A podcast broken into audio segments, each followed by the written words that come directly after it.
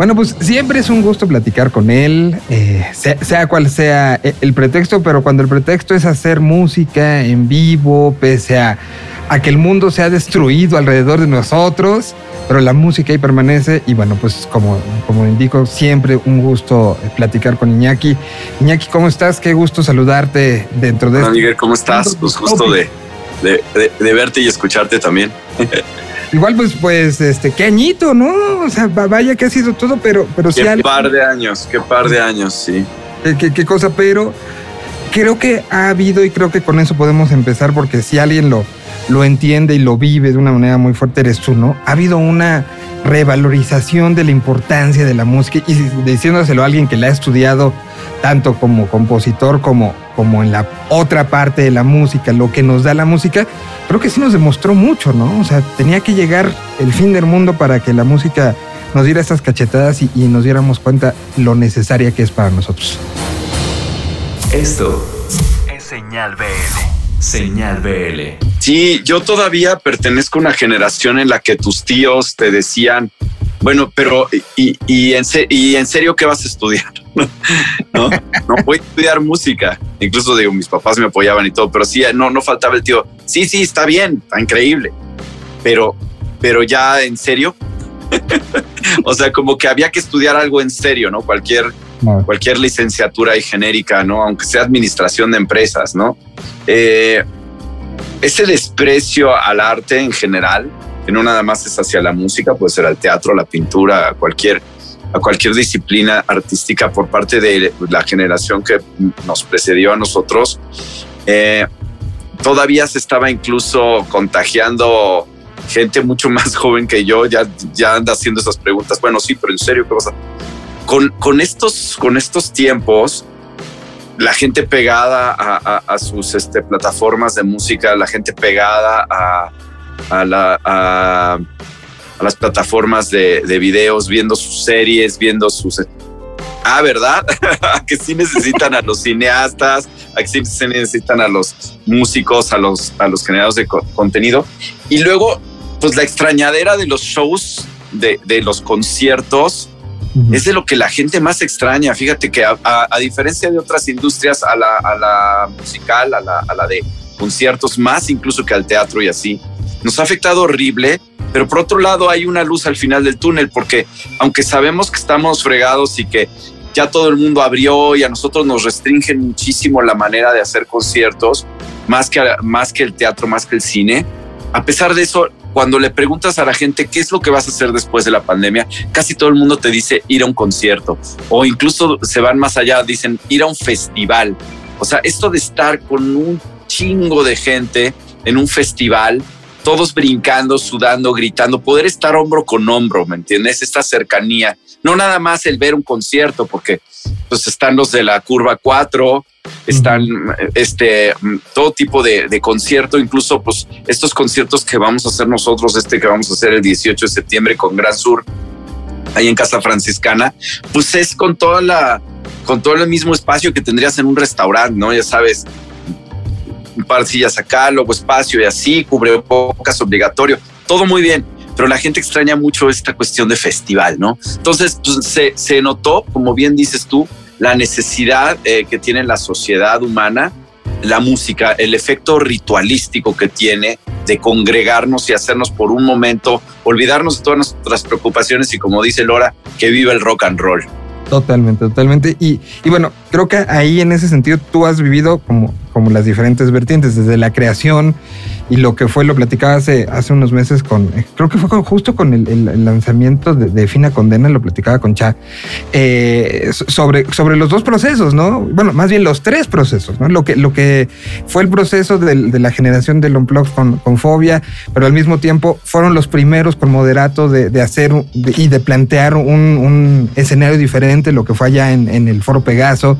Eh, y, y con Gran Sur, pues también fue un acercamiento y fueron de los primeros que hicieron foro del tejedor y que, o sea, ustedes de una u otra manera buscaron la exploración tanto, tanto en el estudio, ¿no? Como como el acercamiento y los diferentes formatos de acercamiento, eh, marcando un poco la tendencia para, para los que vinieron después, ¿no? De autoconciertos, de streamings, de, un poco de todo. fueron momentos donde, donde se demostró también un poco el colmillo.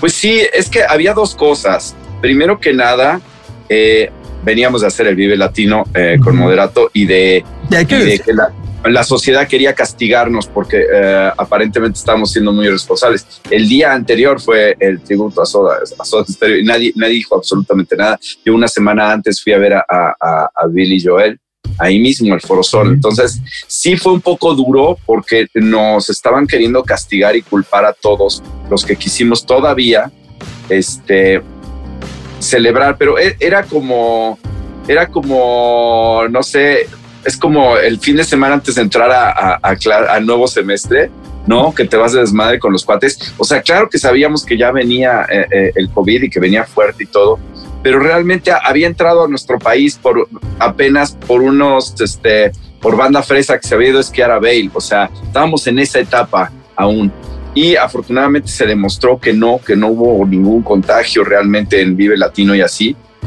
Si nos hubieran dicho, ok, no lo eh, que se cancele el Vive Latino, todo el mundo hubiera cancelado, pero eh, entonces esos primeros meses con el estigma de haber hecho eso, eh, nosotros nos, nos preguntábamos, bueno, lo que hagamos lo vamos, tenemos que hacer con mucho cuidado. Entonces, lo primero que hicimos fue un teatro de la ciudad vacío con fobia, ¿no?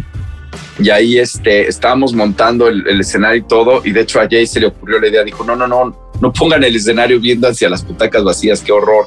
Pongamos las butacas de fondo, que las butacas sean el escenario.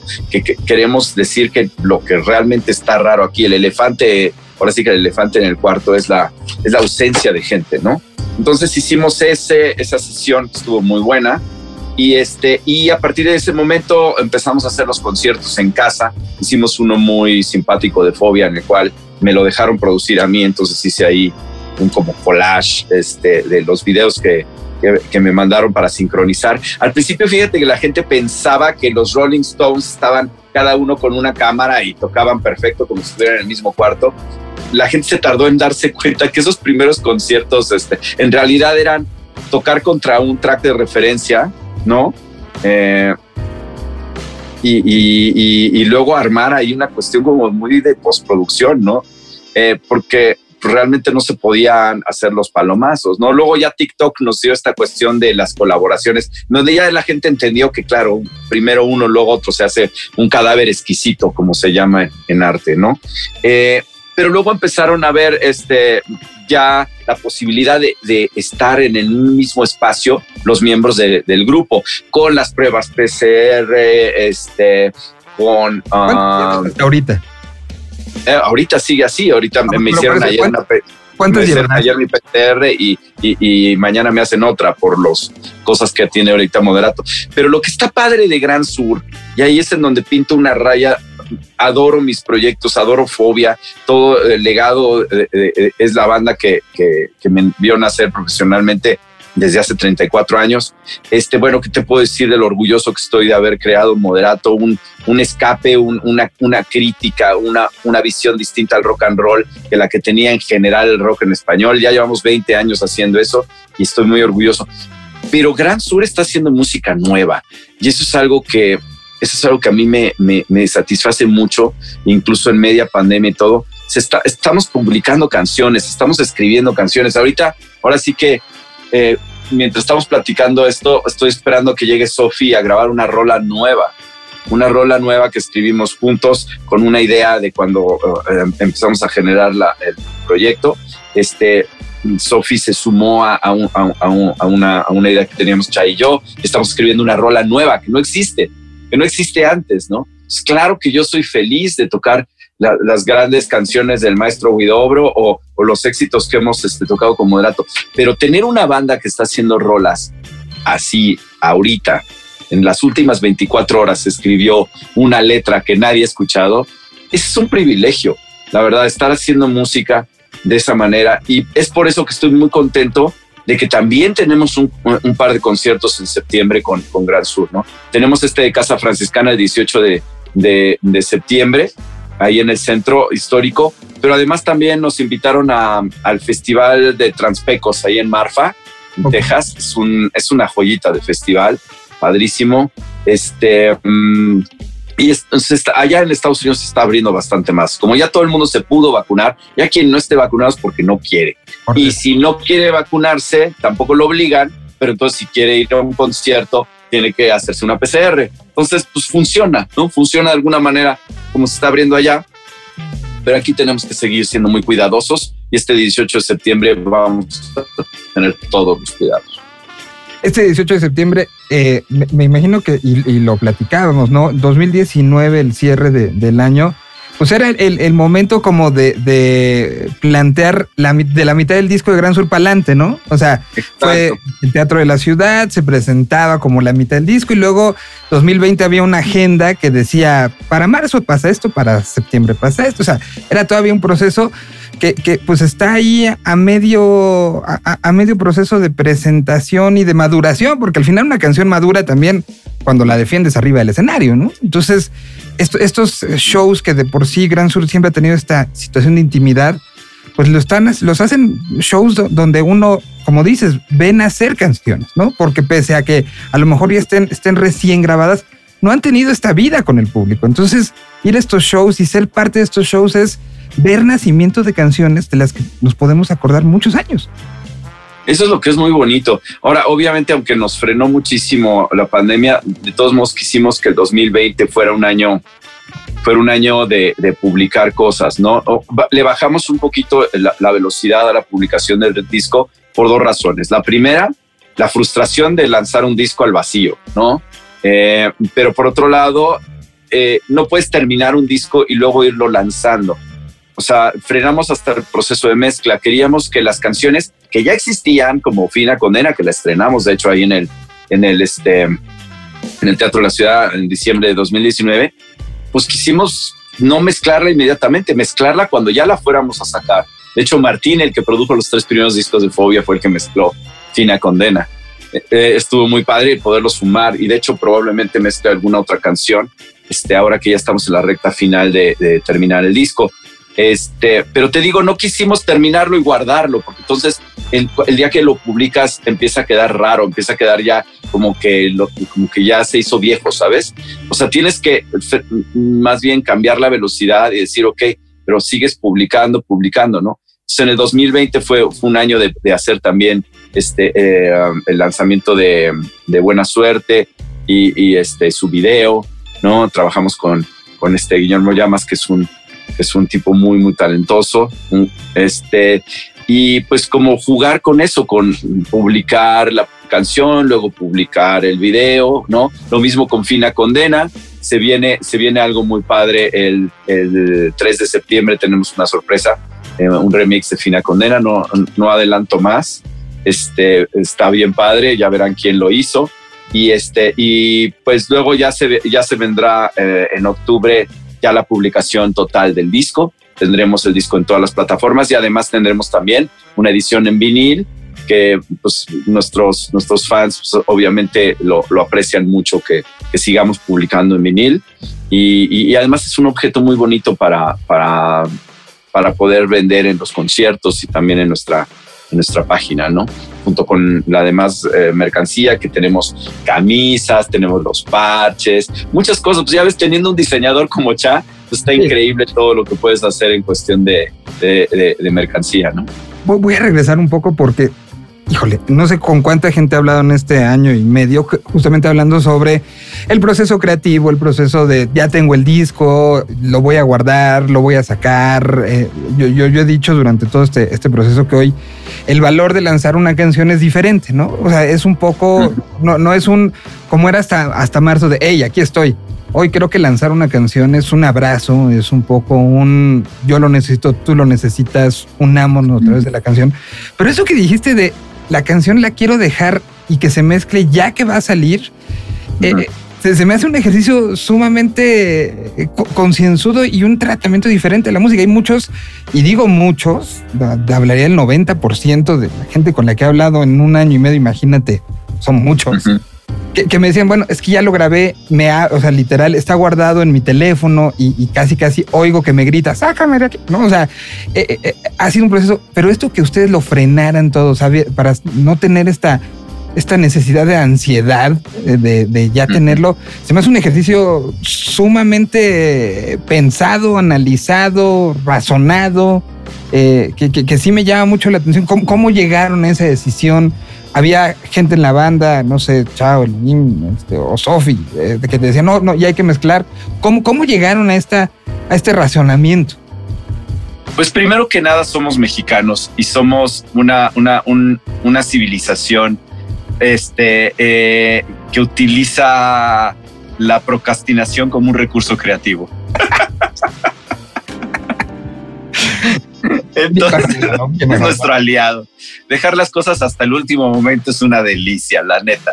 No, o sea, así somos. Entonces, si en vez de tener tres meses tienes un año, pues. Eh, y es, es, padrísimo. A mí, mira, me, me, me, me dijeron Chai y Sofi, este, ay, pero entonces, ¿cómo lo vas a mezclar? Les dije, no, pues me voy a traer el estudio a, a la casa, ¿no? Entonces, lo que hice es que me traje, pues, todas mis, todos mis triques aquí a la casa, ¿no?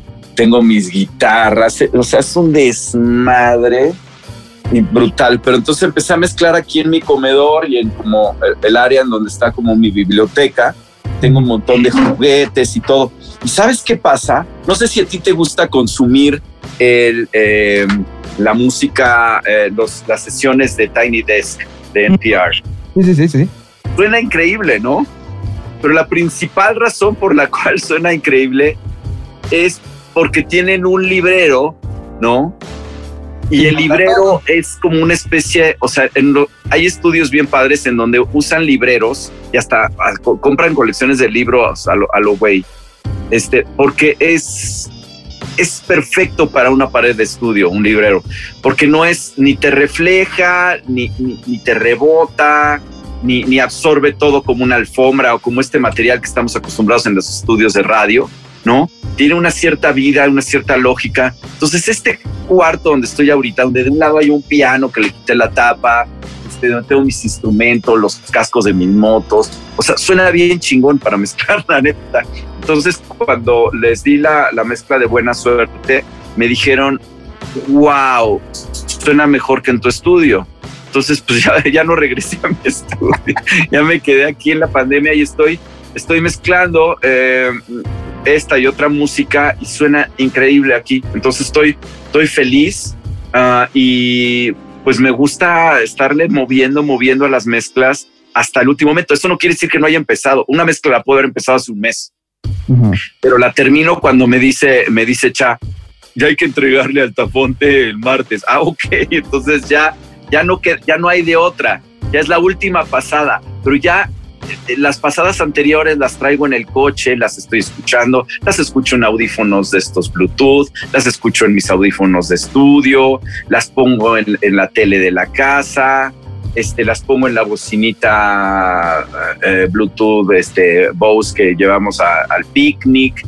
Y, y, de esa manera voy voy sabiendo qué le tengo que tweakear y hago un trabajo muy fino de mezcla. No es que pase tantas horas mezclando, es que paso muchas horas pensando en qué le falta a mi mezcla. Y por eso me encanta cómo estamos dejando las cosas con, con lo de con lo de Gran Sur, la verdad está increíble. Martín mezcló Fina Condena, pero luego yo fui a Los Ángeles y me senté un rato en su estudio a escucharla ahí, y ahí hicimos los últimos tweaks, ¿no? Entonces, o sea, eh, ya mucha gente estamos trabajando así, ¿no? O sea, estamos ya sin la prisa de estoy en un estudio, tengo que pagar, este, o, qué horas tengo disponibles, ¿me entiendes?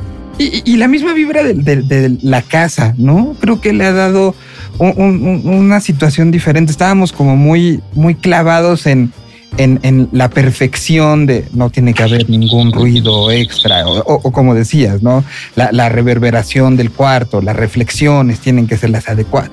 Cuando, al final, pues mucha gente lo escucha con unos audífonos chiquitos que en un MP3, que viene un MP3, que además se streameó y que bajó la calidad porque en la red no era estable. O sea, hay, como muchas cosas donde, donde al final el alma de la canción es, es, lo que importa, ¿no? Y, hacerlo desde casa, yo que llevo haciendo pues, un programa de radio casi dos años remonté mi, cabina en casa, pues le da otra situación y permite que, cuando, creo que cuando estamos en, nuestras casas, abrimos, nos abrimos de manera diferente, ¿no? Las, las entrevistas ahorita, tener la oportunidad de que me enseñaras ese espacio y todo, de una otra manera, abre, abre círculos de, confianza, pero también en un trabajo como una mezcla, abre pues un poco lo que eres tú, más íntimo que, no, más íntimo que eso no se puede, ¿no?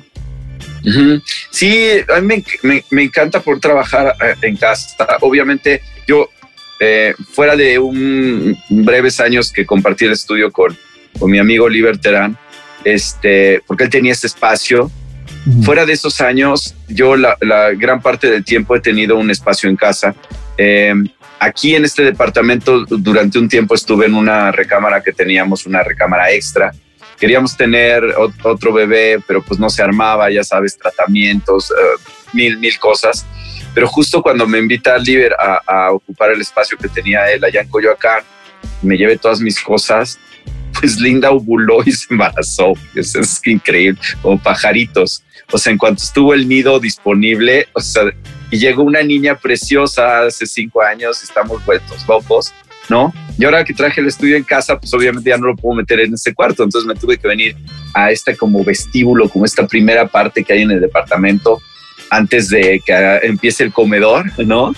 Pero este, pero, o sea, perdí una recámara, pero gané una niña y ahora ya también perdí ese estudio porque pues, no es práctico que yo esté allá. Este, pero siempre me ha gustado tener algún lugar en casa, ¿sabes? Me urge tener una casa más grande en donde tal vez haya como un anexo en donde ya esté el estudio, una cosa así. Ese es como mi, mi sueño, porque ya lo he tenido en el desierto de los leones. Estuvimos en una casa padrísima que tenía ese concepto. Este, pero siempre está muy a gusto el poder trabajar así. Paco Huidobro trabaja así también.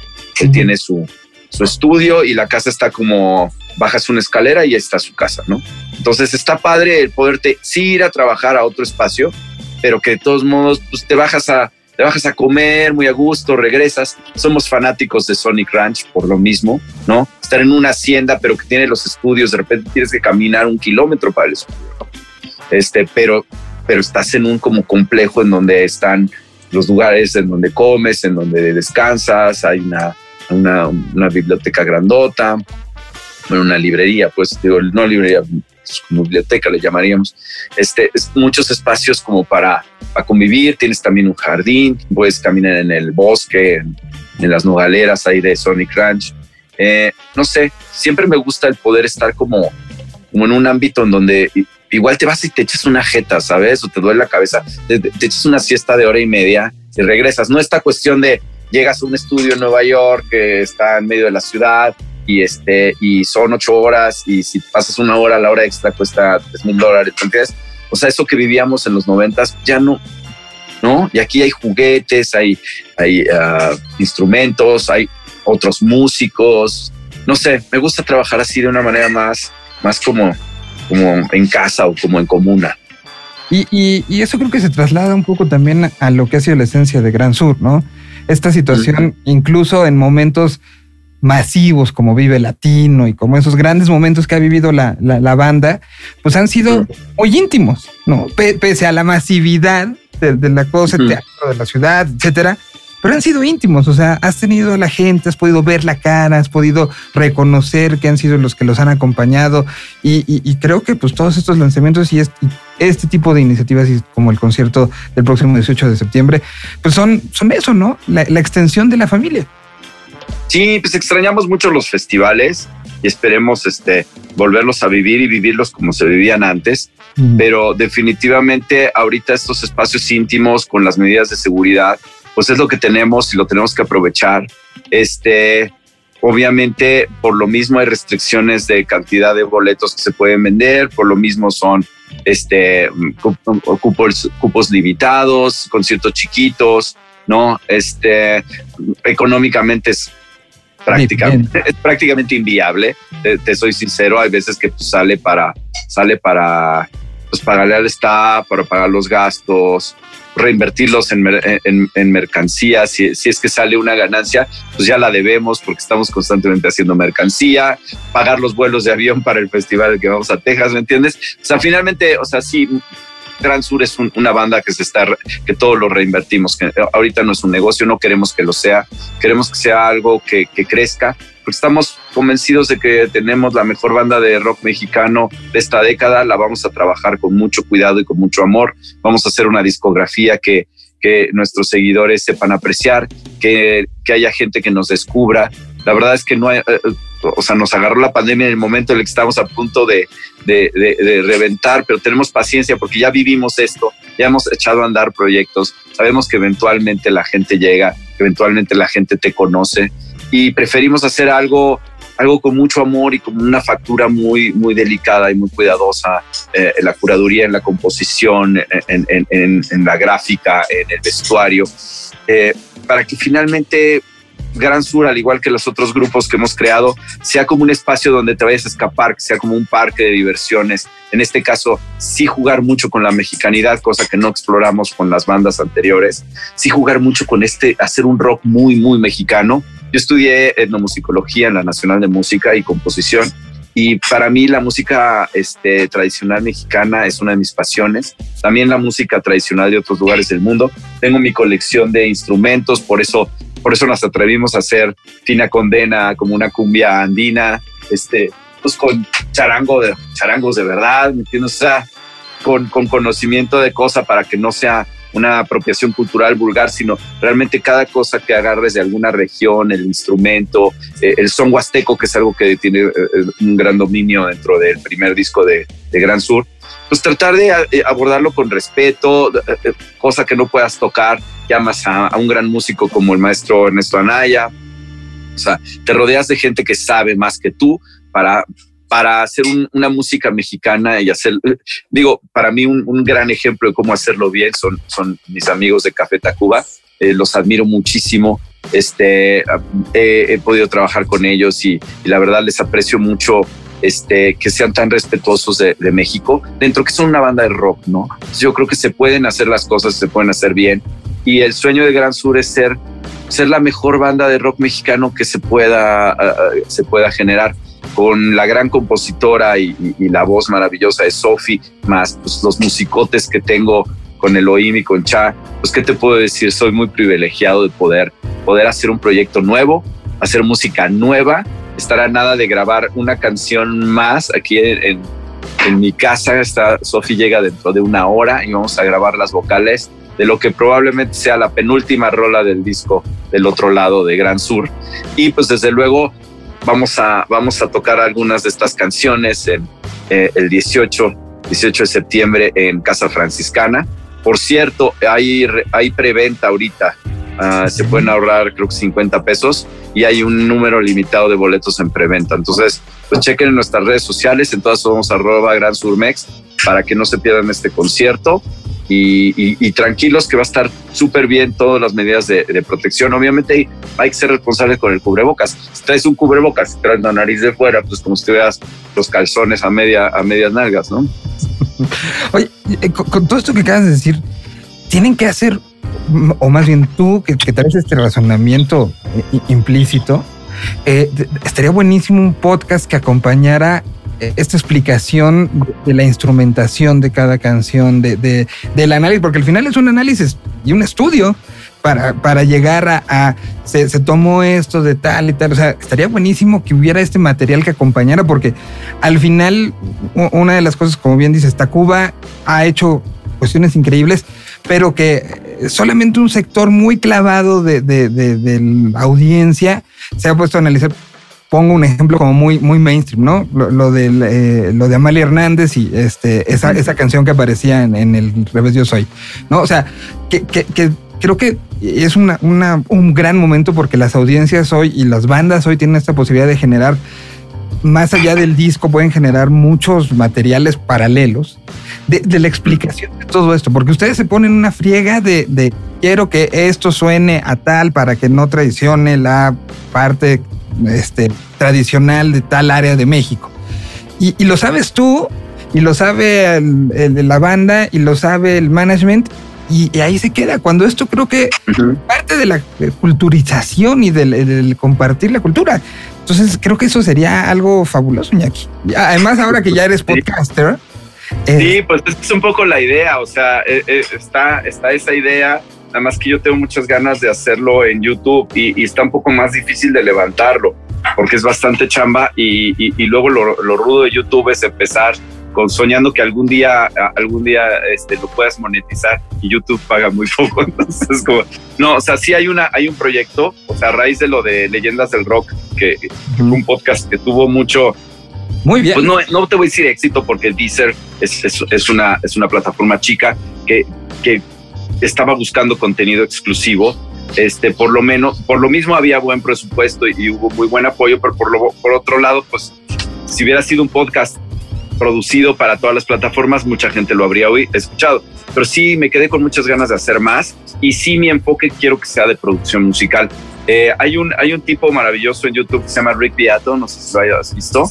Tiene, tiene, tiene sus este tiene sus blogs de, de- de música y algunos son de análisis de, de- discos, otra- otros son de, hablar de, esta cuestión de, de el, uso de la música dentro de YouTube, pero tiene una sección que se llama What Makes This Song Great, ¿no? Este, y, y eso está bien padre, o sea, tiene una serie en donde se enfoca en una canción y cómo la hicieron y a veces consigue el multitrack y muestra cosas, este, a mí es- eso me apasiona mucho y pienso que en México sí, sí, sí te lo tiene que contar un productor, ¿no? O alguien apasionado, alguien clavado. Este, entonces sí, pues estoy, estoy queriendo levantar algo así, ¿no? La verdad. Eh, pero pues ahora sí que si alguien se quiere sumar, pues este, estaría, estaría padrísimo. Y, y sí, si alguien quiere bajar Deezer y checar este, leyendas del rock, eh, está bien padre, está bien padre, porque sí nos vamos mucho por ahí, sí hablamos mucho de cómo se hicieron los discos legendarios, ¿no? Todo el mundo se queja de esos primeros discos que les hicieron los productores argentinos, este que no sonaban como a sus conciertos, o sea, puedes oír a, a Capeta Cuba quejarse, a San Sabina quejarse, a, o sea, todos, todos pasaron por lo mismo, ¿no? Nosotros la verdad tuvimos suerte con Martín porque mantuvo la idea de, de, de fobia totalmente intacta, ¿no? Y es lo que queremos hacer con Gran Sur, que, que las ideas como las trae Sofi se vistan de, de- de- del concepto y, y- y las referencias cruzadas que, que- que ponemos en la mesa Chay y yo, y bueno, y, y- la- el, el- el gran virtuosismo de Elohim y lo que trae a la mesa él con, a nivel percusivo, que trata él de no ser el baterista que es en, en Moderato y en, Isis, ¿no? Y, finalmente, pero de todos modos, hacer que las canciones te vayan llevando por donde te tienen que llevar, ¿no? Y que queden increíbles. Ese es, el reto y está padrísimo estar en ese proceso hoy día, ¿no? Trabajando en un, disco que, hemos querido publicar de a poquitos para que no se acabe, ¿no? Ahora, en cuanto termine de publicarse ese disco, tenemos también unas rolas increíbles este, en puerta, o sea, en realidad podríamos estar haciendo un disco tras otro, tras otro y continuamente con, Gran Sur. Pues creo que se ha, logrado hasta el momento mucho es- esa parte de cuidarlo, de, de- de irlo regando poco a poquito y, y, pues hay mucha emoción de lo que esté pasando. Próximo 18 de septiembre está todo en, en WeGo, ahí se pueden meter para comprar eh, los boletos para esta terraza franciscana. La dirección es José María, este, Jesús María, perdón, número 42 en el centro histórico y ahí estará Gran Sur. Además, bueno, pues Iñaki por todos lados, esta misma semana que estamos platicando, estará con Moderato en la última semana de los conciertos en la curva 4 por el ¿En momento, más este, pues lo que se vaya dando, ¿no? Sí, lo que se vaya logrando, ¿no? Pero sí hay que estar pendiente de las redes sociales, en todas estamos como arroba Gran Surmex y pues sí conscientes de que si llegaron aquí este, a ver esto porque les gusta fobia o porque me ubican o de cualquier otro lado y todo, todavía no descubren a Gran Sur, descubran a Gran Sur, no, no se van a arrepentir, les va a gustar mucho. Estamos muy entusiasmados nosotros con esto, este es nuestro bebé. Digo, no es que es como si tienes tres hijos, pues los quieres a los tres, pero pues al bebé es el bebé y lo apapachas distinto porque está chiquito y porque, porque es todo nuevo, ¿no? Entonces así estamos con Gran Sur y esperem- esperamos cada vez poderlo compartir con más gente. Te agradezco muchísimo esta platiqueña, que siempre un gusto. No, pues gracias, la pasamos increíble. Muchas, muchas gracias, como Un- siempre. Un abrazote. En redes sociales, ¿cómo te encuentran a ti directamente? A mí me encuentran con un nombre muy mafufo. O sea, si ponen Iñaki sí me encuentran, pero eh, mi handle es este Along the River Run, que es una pachequez, pero es el nombre del disco de Rancho, que es otro proyecto que hice folk con mi esposa y con dos colegas franceses. Está en inglés, es una, es una banda folk, no tiene nada que ver con el rock en español, pero también lo pueden encontrar.